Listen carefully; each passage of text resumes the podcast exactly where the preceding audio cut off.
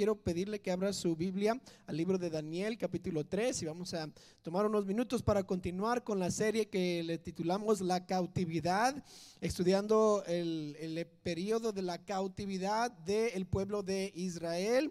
Rápidamente, para repasar, la cautividad es el periodo en donde Israel está después del periodo de los reyes. Ellos, de, por todo el periodo de los reyes, Ah, no escucharon a los profetas, no escucharon a la voz de Dios, despreciaron al, mensajero y el mensaje de Dios y Dios les mandó ser cautivos a Babilonia y es cuando Nabucodonosor viene, los, los captura y los lleva como prisioneros después de destruir todo Israel, Jerusalén, echarle a fuego. Si lee Segunda Crónicas 36 va a leer esa historia y después llega Daniel, que es el primer libro escrito de la época de la cautividad. Quiero pedirle ahora, si ya tiene Daniel capítulo 3, que se ponga de pie para que leamos del versículo 1 hasta el versículo 12. Daniel 3, del versículo 1 hasta el 12. Dice la palabra de Dios así. El rey Nabucodonosor hizo una estatua de oro cuya altura era de 70 codos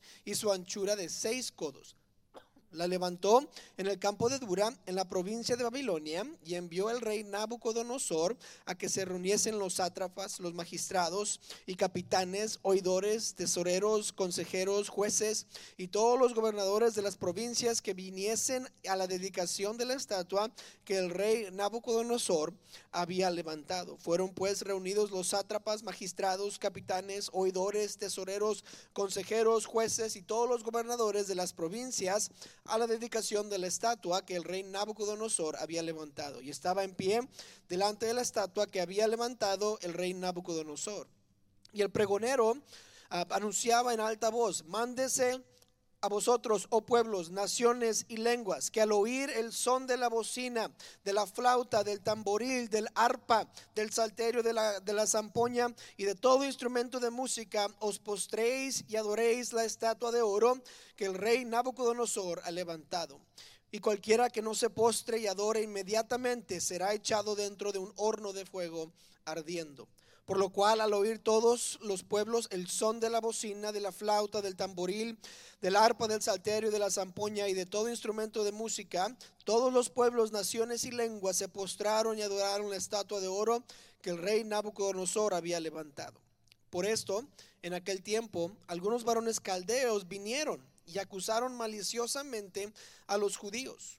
Hablaron y dijeron al rey Nabucodonosor, rey, para siempre vive Tú, oh rey, has dado una ley que todo hombre al oír el son de la bocina, de la flauta, del tamboril, del arpa, del salterio, de la zampoña y de todo instrumento de música se postre y adore la estatua de oro. Y el que no se postre y adore sea echado dentro de un horno de fuego ardiendo. Hay unos varones judíos, los cuales pusiste sobre los negocios de la provincia de Babilonia, Sadrach, Mesach y Abednego. Estos varones, oh rey, no te han respetado, no adoran tus dioses, ni adoran la estatua del oro que has levantado. Esta tarde quisiera yo predicar un mensaje que le he titulado Y si no, y si no, vamos a orar. Señor, te pido que bendigas estos momentos que tenemos juntos. Gracias por la oportunidad que es predicar. Ayúdame a comunicar aquellas verdades que están que se encuentran aquí en este pasaje. Te pido que lo que yo diga edifique tu pueblo porque es tu pueblo. Y te pido todo esto en nombre de Cristo Jesús. Amén. Puedo tomar su asiento. Mi fe no se determina por lo que creo, sino por lo que me detiene a obedecer.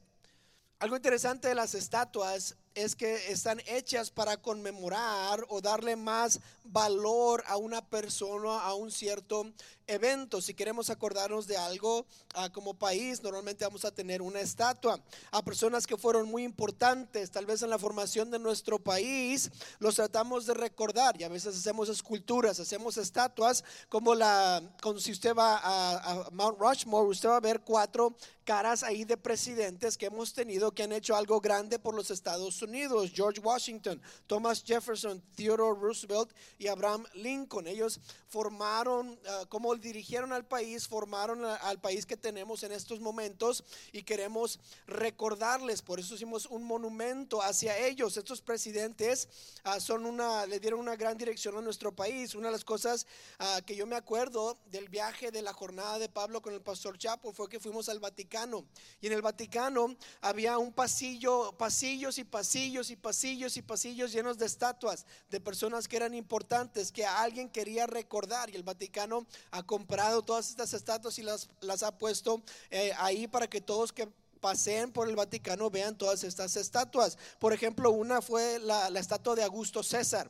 Y Augusto César, esa estatua solo es la cara de Augusto César y es enorme. Y uno pasa y lo único que puede hacer es mirarle y decir, wow, no tiene nariz, ¿qué pasó?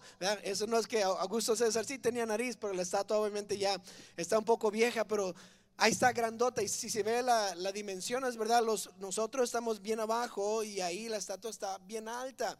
Y Augusto César así mismo se hizo esta estatua, ¿verdad? Para recordar, para que todos le recordaran a él. María, una, una de las fotos o una de las esculturas más famosas del mundo es la de Miguel Ángel o Michelangelo, ¿verdad? De María y Jesús. Obviamente esto no sucedió realmente, pero es una de las estatuas que está ahí y, está bajo, ah, detrás de vidrio para que nadie la toque y nadie la maltrate. ¿Por qué? Porque es algo importante y la gente quiere recordar esta estatua que fue hecha. Otra persona que también se hizo una estatua y para mí era interesante cuando se va a la Basílica de, San Pedro es que el, muchos papas, en la foto que estamos viendo aquí es Papa Pio VII, se hicieron sus propias estatuas. O sea, eran papas y dijeron, ¿saben qué? Háganme una estatua de mí mismo y pónganla aquí para que todos se acuerden qué tan buen papa fui yo. Y hay como unas seis o siete estatuas grandes de papas que se hicieron sus propias estatuas. ¿Por qué? Porque estaban diciendo, quiero que se acuerden de mí.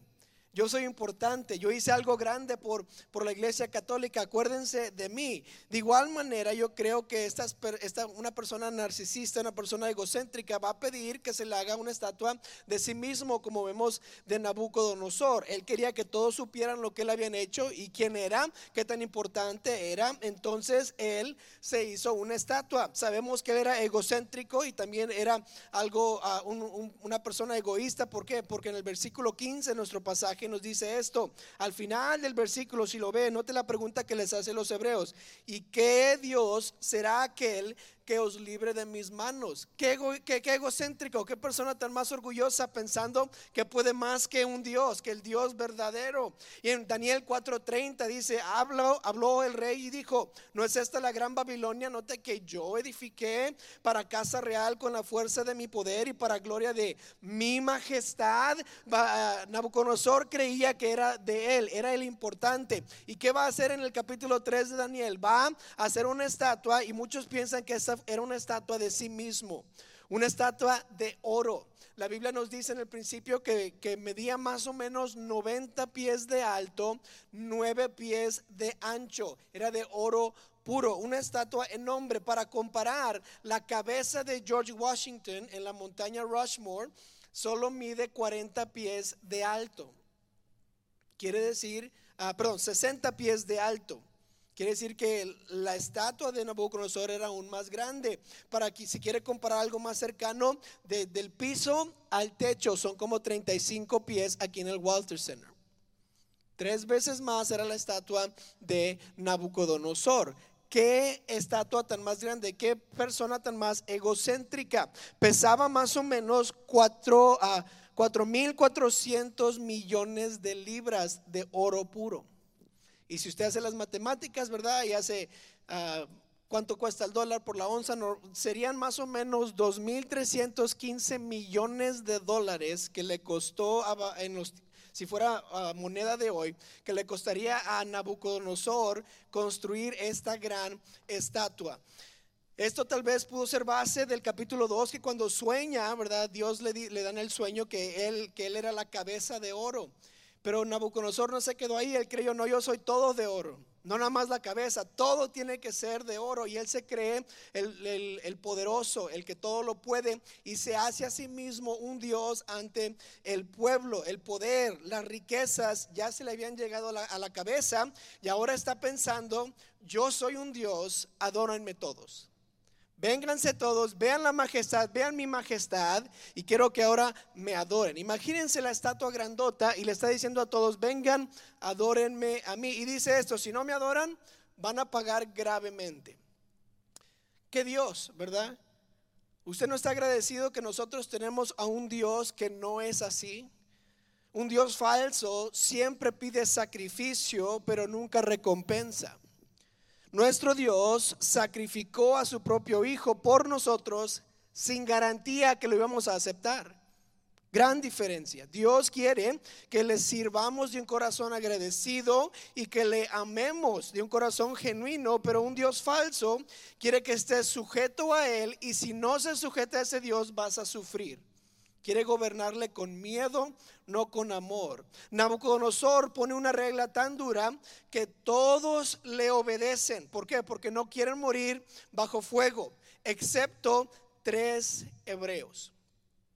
Tres hebreos dijeron, no vamos a adorar a Nabucodonosor y se pusieron de pie cuando todos adoraron. ¿Por qué no le obedecieron? Dios, siendo un Dios bueno, ah, Él los iba a proteger, sabemos la historia, pero ¿por qué es que no le obedecieron en ese momento? Pues nosotros sabemos que desde el capítulo 1 ellos habían puesto su lealtad y dedicación a Dios, a pesar de, lo que se les mandaba en, la vida, eh, en, en lo pagano. Sin duda, estos versículos estaban pasando por su mente en Éxodo 20. No tendrás dioses ajenos delante de mí, no te harás imagen ni, ninguna semejanza de lo que está arriba en el cielo, ni abajo en la tierra, ni en las aguas debajo de la tierra. No te inclinarás a ellas, no las honrarás. ¿Por qué? Porque yo soy Jehová tu Dios, fuerte, celoso, que visito la maldad de los padres sobre los hijos hasta la tercera y cuarta generación de los que me aborrecen, y hago misericordia a millares y los que me aman y guardan mis mandamientos. Ellos me imagino que estaban pensando, no podemos adorar a la estatua de Nabucodonosor. ¿Por qué?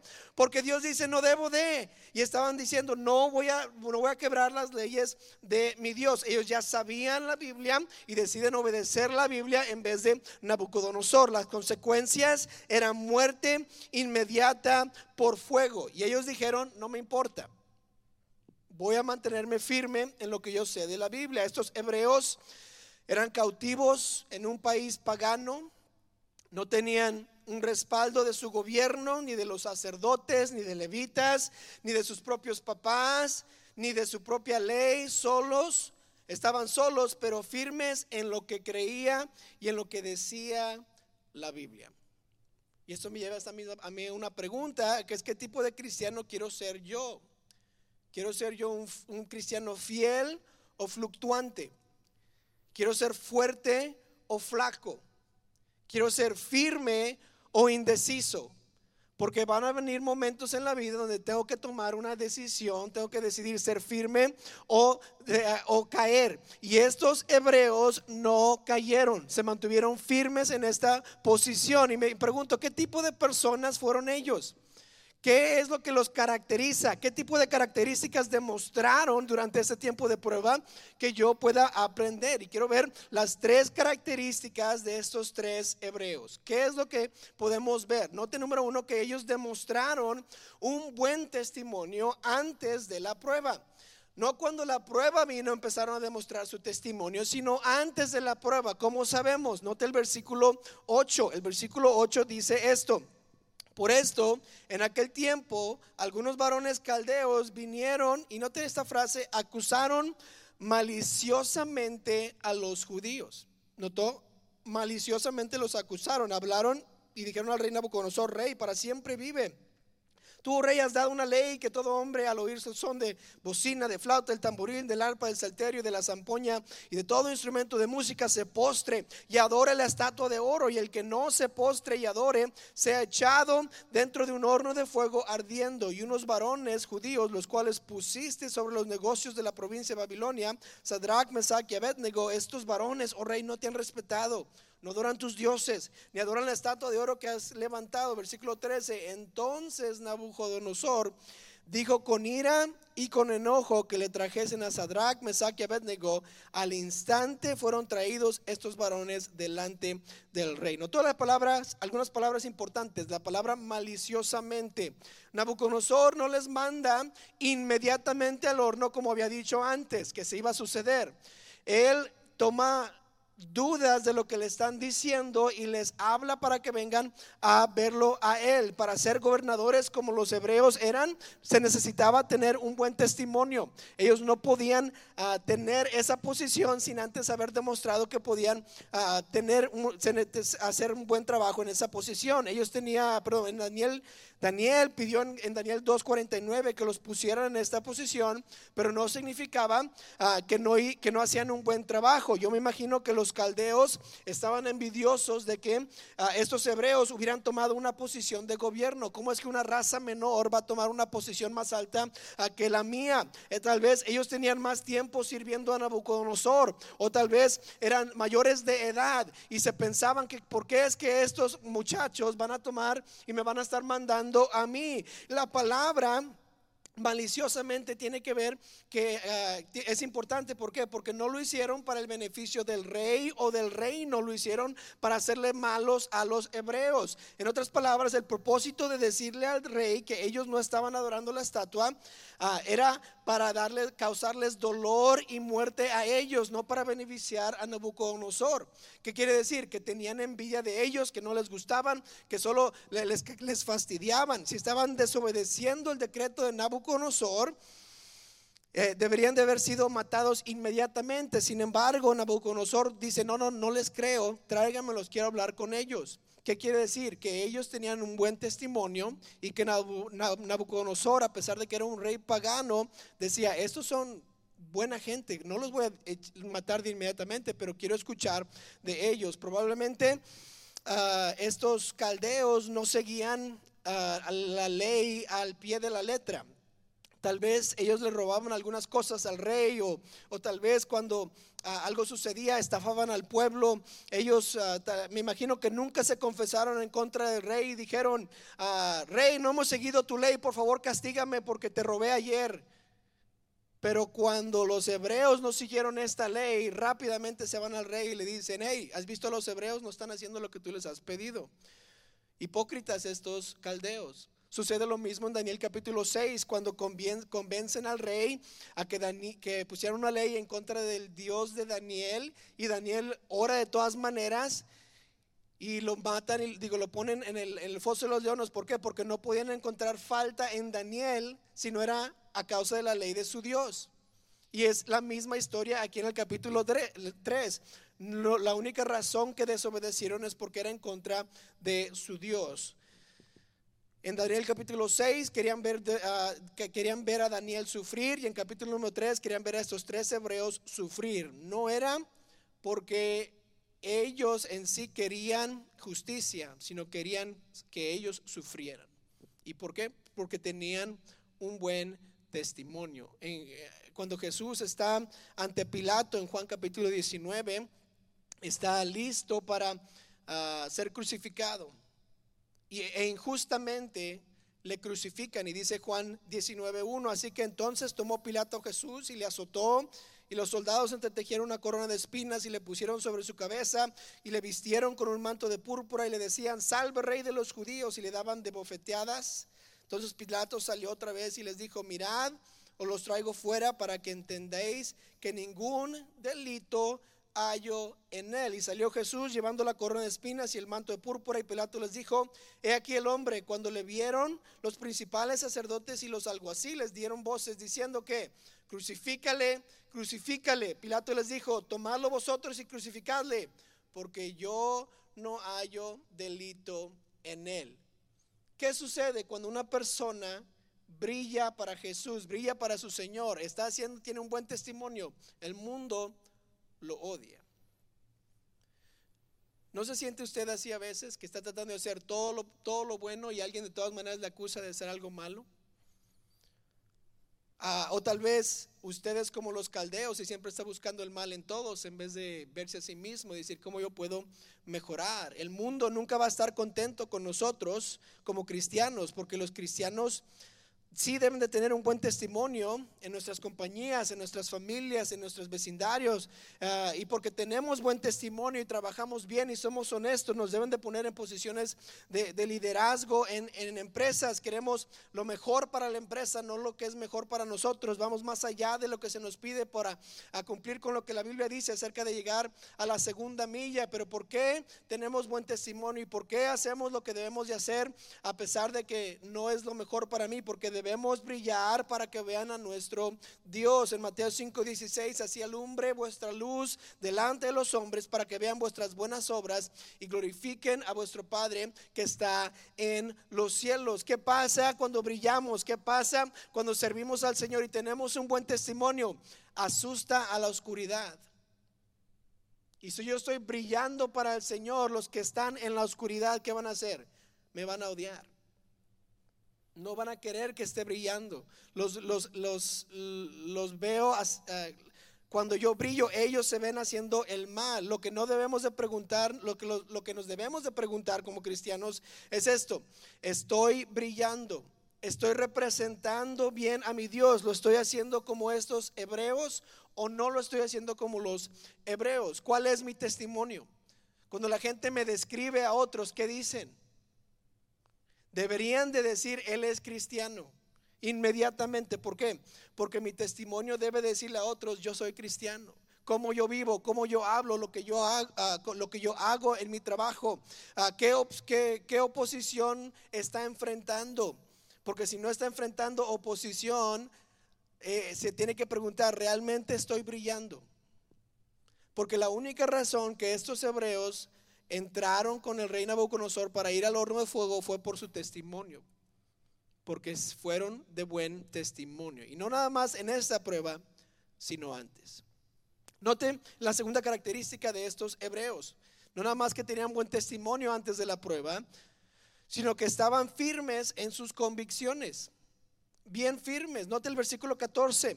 Dice, habló Nabucodonosor y les dijo, es verdad, Sadrach, Mesach y Abednego, que vosotros no honráis a mi Dios ni adoráis la estatua de oro que he levantado. Ahora pues, ¿estáis, dispuestos para que al oír el son de la bocina, de la flauta, del tamboril, del arpa, del salterio y de la zampoña y de todo instrumento de música os postréis y adoréis la estatua que he hecho? Porque si no la adoráis, en la misma hora seréis echados en medio de un horno de fuego ardiendo. ¿Y qué Dios será aquel que os libre de mis manos? Versículo 16. Sadrach, Mesach y Abednego respondieron al rey Nabucodonosor diciendo esto. No es necesario que te respondamos sobre este asunto. En otras palabras, no necesitamos pensarlo otra vez. No necesitamos orar acerca de este asunto. No necesitamos negociar contigo, Nabucodonosor, para que nos dejes adorar a nuestro Dios y más o menos a ti. Ya sabían su respuesta. No van a cambiar su, su, manera de ser solo porque los están amenazando. Ellos tenían convicciones firmes. Ellos dijeron, no te vamos a adorar. Punto. ¿Qué más quieres? No hay nada que discutir, no hay nada que puedas decir que va a cambiar nuestra opinión o nuestra convicción. Ahí se quedó. No tenemos que responder de otra cosa. Uh, ¿Por qué? Porque ya tenían sus convicciones firmes. No tenían que cambiar, no tenían que decidir, no tenían que discutir ya estaban seguros de lo que yo creo, vienen mis convicciones. Yo creo en Dios, que Dios es el único Dios verdadero. Entonces mi convicción es que no voy a adorar a otros dioses. No voy a poner nada delante de mí que defraude a mi Dios. Y es lo que creo. Si yo creo que la Biblia es la palabra de Dios, mi convicción es obedecer los mandatos que se encuentran en ella. ¿Por qué? Porque es lo que yo creo y eso me lleva a mi convicción. Si yo creo que Dios envió a su Hijo a pagarlos por los pecados de todo el mundo, mi convicción es decirle a todos que Cristo los puede salvar. ¿Por qué? Porque de lo que yo creo vienen mis convicciones. Y vimos que ellos creían que Dios era el único Dios y que no se debía de adorar. Y cuando vino la prueba ya tenían sus convicciones. Esto no, se, no hay negocio aquí, no vamos a negociar nada. No podemos y no vamos a adorarte a ti ni a tu estatua. Por eso, para estos hebreos sus convicciones estaban afirmadas, estaban cimentadas, estaban confirmadas estaban tan seguros de sus convicciones que no les importaba lo que les iba a pasar. Nada iba a cambiar en ellos. Imagínense qué tanto valor están ejerciendo estos hebreos. Sin, sin embargo, ellos ya habían estado practicando sus convicciones. Desde el capítulo 1 los vimos firmes con sus convicciones. En el capítulo 1 no se contaminan con la dieta que el rey les da. En el capítulo 2 ellos oran a Dios con Daniel para que Dios le dé a Daniel el sueño y la interpretación. En el capítulo 3 no se postran para adorar a Nabucodonosor. Sus convicciones en cada capítulo han sido probadas y ellos una y otra vez están firmes en lo que creen y en sus convicciones. Ya se habían decidido muchos años antes de que estaban, desde que estuvieran frente al rey, probablemente en su niñez, antes de ser traídos a Babilonia, ya se habían decidido, Dios va a ser mi Dios. Y para mí esto es un gran paréntesis, porque papás, es muy importante para nosotros que desde la, desde la niñez les enseñemos a nuestros hijos lo que la Biblia dice. ¿Por qué? Usted y yo nunca vamos a saber cuándo Dios nos va a llamar al cielo. Y el tiempo que yo tengo con mis hijos, yo les debo de decir, Dios te ama. La Biblia verdad. Dios es el Dios verdadero. Y aquí estos tres hebreos, si se acuerdan, vinieron de jóvenes, de teenagers. Y solo tenían lo que sus papás les habían enseñado y lo que habían enseñado en el templo. Y ahora ya como adultos están firmes en lo que Dios, en lo que ellos sabían. Y dicen, no te vamos a adorar. ¿Por qué? Porque desde niño yo sé que Dios es Dios y no puedo adorar otro Dios. Y estaban firmes, convencidos en su convicción. Qué firmeza de estos hebreos. ¿Qué nos debe de enseñar? Que mi convicción debe estar firme, que yo debo de decidir antes de la situación. ¿Por qué? Porque es importante, porque mis convicciones van a ser probadas día tras día. Cuando yo estaba en Okinawa hace, hace algunos años, ya digo hace algunos años, pero son 20 años, imagínense. Hace mucho tiempo, en mi primera estación me llevaron a Okinawa y allá en Okinawa es una isla de Japón y está alrededor, obviamente una isla está alrededor del océano, ¿verdad? Pero es una, es una isla donde muchas personas van a bucear porque es un lugar muy bonito para bucear. Y yo me fasciné con el, con el océano y dije, yo es lo que voy a hacer yo. Yo voy a sacar mi licencia a bucear. Y fui y comencé y empecé a buscar las clases de buceo y me apunté para las clases de buceo. Y creo que comenzaron un mes después. Y las clases de buceo eran cuatro semanas, cuatro semanas seguidas, todas en domingo, domingo en la noche las primeras tres y la última era domingo en la mañana y domingo en la noche. Era todo el día íbamos a bucear. Pero yo me apunté porque solo estoy en esta isla por un poquito de tiempo. Yo quiero bucear tanto y, y hasta me justifiqué la decisión, imagínense. Pues yo he ido a mi iglesia toda mi vida. ¿Qué es perder un servicio en la noche? Y, aparte, solo va a ser un domingo al año que no voy a ir al, al servicio. Dios me va a entender. Aparte, nunca más voy a poder tener la oportunidad de ir a bucear. Y me estaba yo justificando. Y me apunté a la clase. Y por todo ese mes yo estaba combatiendo en mi corazón de veras voy a perder la iglesia por la clase de buceo, de veras voy a perder la iglesia por la clase de buceo. Llega el día que comienza la clase de buceo y entre los servicios yo decidí ir a jugar básquetbol. Y dije, pues voy a jugar un poquito de básquet, me voy a bañar, después voy a la clase de buceo y ya se acaba la cosa. Estoy jugando básquetbol, salto, ¿verdad? Porque yo estoy bien alto y bien, bien fuerte y voy a ganar. Y bajo, caigo y mi, y mi tobillo se dobla así. Y yo dije, ay, ay, no, ay, no puede ser. Y yo estoy, ah, como que no me duele, y empiezo, y empiezo a, no, ya no puedo jugar, ya sé que ya me voy. Y luego una hora pasa y digo, sabes, esto sí duele. Y, y fui a la clase de buceo y dije, ¿saben qué? No puedo pasar la clase o venir a la clase porque tengo que bucear y no puedo nadar con un tobillo así, o sea, no puedo ir al océano así, entonces tengo que cancelar mi clase. Y yo regresé a la iglesia esa noche al servicio. Me levanto la próxima mañana, el lunes en la mañana para ir al trabajo y no puedo caminar. El tobillo está hinchado grandemente. Estoy llorando como un bebé. Tengo 19 años. Yo digo, soy macho. Estoy en la naval, pero me duele. Y no podía caminar. Me dolía tanto que estaba agarrado de la pared para ir al baño. Llegué el día, llegó con el doctor y dice, mira, lo bueno es que no te la fracturaste, pero tienes que ir a terapia por cuatro semanas para que se te alivie bien, porque si no, no cuatro semanas, ¿cuánto duraba la clase? Cuatro semanas. ¿Y saben qué? Creo que Dios usó eso porque ya Él sabía que mi convicción era el domingo, ir a, ir a la iglesia el domingo, todos los domingos. Desde niño mis papás me enseñaron que la iglesia cuando se abren las puertas uno está ahí hasta 30 minutos antes. ¿Por qué? Porque hay que servir al Señor, hay que estar en la iglesia. Esa es una convicción mía. Y, y, esta, esta ilustración es simple, pero que yo estaba dispuesto a deshacerme de una convicción solo por un, una licencia de buceo.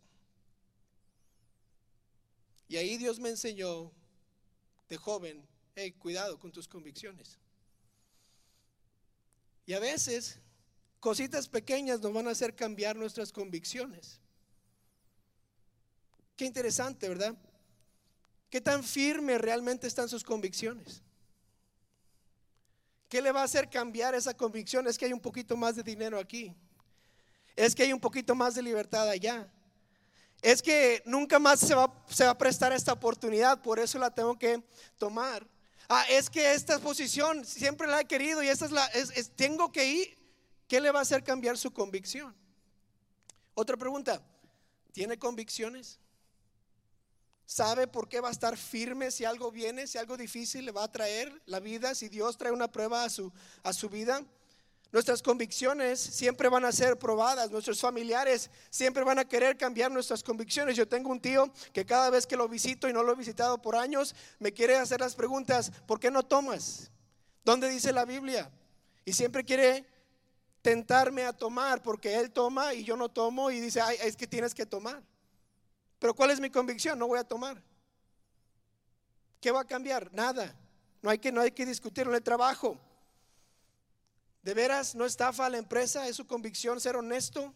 Porque la Biblia lo dice. Cuando las leyes del gobierno cambien y estén en contra de lo que la Biblia dice, ¿se va a parar firme en lo que la Biblia dice o va a decir, no voy a decir nada para que no me agarren? ¿O realmente tiene convicciones? Cuando sus amigos quieren que quieren probar su lealtad a Dios, ¿les va a hacer caso o va a ser leal a su Dios? ¿Por qué? Porque nuestras convicciones van a ser probadas todos los días. ¿Por qué debo de estar firme yo en mis convicciones? Juan 16, 33. Estas cosas he hablado para que en mí tengáis paz. En el mundo tendréis aflicción, pero confiad. Yo he vencido al mundo. ¿Sabe lo que el mundo le ofrece? Aflicción. ¿Por qué estoy firme en mis, en, mis convicciones? Porque Dios trae paz. Primera de Juan 5, 4. Porque todo lo que es nacido de Dios vence al mundo. Y esta es la victoria que ha vencido al mundo. ¿Qué? Nuestra fe nuestro Dios. Lo que yo creo de la palabra de Dios, mi fe vence al mundo, trae paz. ¿Y por qué voy a estar firme en mis convicciones? Aparte de que es correcto, porque trae en mi vida lo que tanto deseo. Pero eso no es lo único que de las características de estos hebreos. Quiero que note la última característica, es esta, que ellos fueron fieles a Dios sin saber el resultado. Note el versículo 17. Dice esto, he aquí nuestro Dios a quien servimos puede librarnos del horno de fuego ardiendo y de tu mano, oh rey, nos librará. Todos predican ahí. Y lo bueno es que Dios sí puede. Y que Dios puede librarlos. Y que tenían fe en Dios. Pero no acaba lo que dice. Versículo 18. Y si no, Dios puede. Y lo hará. Y si no, Sepas, oh rey, que no serviremos a tus dioses, ni tampoco adoraremos la estatua que has levantado. Las consecuencias eran grandes, pero ellos fueron fieles a Dios. Dios puede y lo hará. Y si no, no importa, mátanos. Todos piensan o todos predican cuando se escucha este, este, pasaje, que Dios puede y Dios te va a librar porque vimos que lo libró, pero si no, ¿serviría todavía a Dios? ¿Seguiría siéndole fiel a Dios si las, si las circunstancias no cambiaran?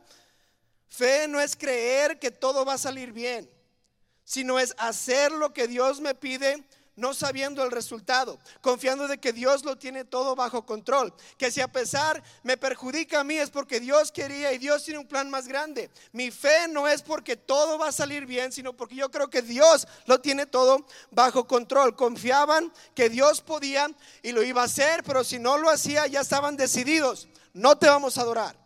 Mátanos, está bien. Quémanos, está bien. No importa, no te adoramos. No le pusieron condiciones a Dios, le fueron fieles a Dios. El resultado no influyó en su fidelidad. Si morimos, seguiremos sirviendo al Señor. Con gusto daremos nuestra vida para serle fieles al Señor. El fuego ardiente es una consecuencia muy grave. No sé si usted ah, una vez se ha quemado con una plancha, con un comal, pero no se siente rico. Me acuerdo hace unos 10 años, el hermano Salas estaba cocinando para una boda y pum, el tanque de propano, ¡pah! explota y se quema la mano. ¿Le gustó, hermano Salas, que se quemaba la mano? Nadie le gusta. ¿Por qué? Porque el fuego duele y nos puede matar rápidamente. Van, van a sufrir si es que Dios nos lo rescata. Quiero que ponga atención. los hebreos van a sufrir si Dios no hace algo. Y de todas maneras, le dicen no a Nabucodonosor. Y si no, ellos ya habían practicado en el capítulo 2 con situaciones imposibles. Ellos sabían que Dios podía, pero no sabían si lo iba a hacer. No sabían si los iban a rescatar. Y de todas maneras, no te vamos a adorar. No puedes cambiar mi, posición. Yo le voy a ser fiel al Señor. Esto nos lleva, ¿verdad?, al discurso de que la habilidad de Dios versus la voluntad de Dios. Si uno realmente tiene fe en Dios, quiere decir que acepta la voluntad de Dios en su vida, a pesar de no tener el, el resultado que deseaba. Yo confío en ti, Dios. Yo sé que puedes y si no, de todas maneras voy a hacer lo que me has pedido. Si me gritan, voy a hacer lo que me has pedido.